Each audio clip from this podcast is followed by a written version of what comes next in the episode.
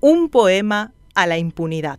Como un poema en homenaje a la impunidad que reina en el país, se inauguró el jueves en Ciudad del Este el nuevo complejo de edificios del Palacio de Justicia, que costó más de 35 millones de dólares. No está terminado, pero este solemne acto no podía esperar más, ya que ese día se celebraba el cumpleaños de la dignísima ministra de la Corte Suprema de Justicia y presidenta de la sexta circunscripción judicial, Gladys Vareiro de Módica, la que no compra sus carteras en Foz de Iguazú ni en Ciudad del Este, su jurisdicción, porque es más high level y para eso viaja a Miami. La inauguración de este emblema de la impunidad se da un día después de que la Corte Suprema de Justicia haya terminado de blanquear al senador Javier Zacarías Irún, su esposa, la ex intendenta de Ciudad del Este Sandra MacLeod, su hermano, el diputado Justo Zacarías, y su cuñada, la diputada Rocío Abed de Zacarías. Todos ellos debían haber sido investigados por enriquecimiento ilícito. Además, los Zacarías MacLeod soportan procesos por declaración jurada falsa y lesión de confianza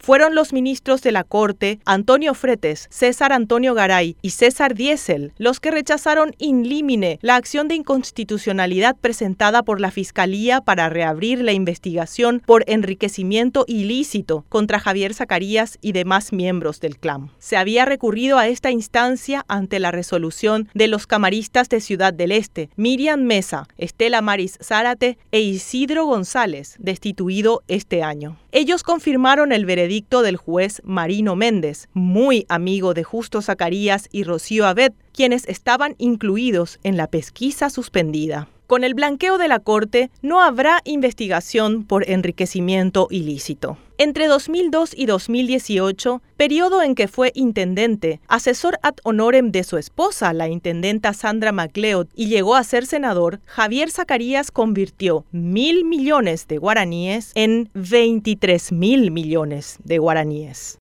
de andar a pie, llegó a tener una aeronave, departamentos exclusivos en una playa de Brasil y una vida principesca. ¿Cómo? el crecimiento de la fortuna de los Zacarías MacLeod, que gobernaron durante 18 años a Ciudad del Este, coincide con denuncias de desvíos de dinero y licitaciones amañadas en favor de sus amigos. Documentos indican que el mayor incremento de bienes se registró a partir del 2013, con la llegada de su aliado Horacio Cartes a la presidencia de la República. Precisamente, la impunidad con que se galardona a los Zacarías en estos días, además de su propia influencia en la justicia, también tiene que ver con su amistad con Cartes. La inauguración del Palacio de Justicia en Ciudad del Este es una página más de un siniestro poema a la impunidad. Vergüenza debería darles a quienes forman parte de este circo, pero sería imposible. La perdieron hace tiempo.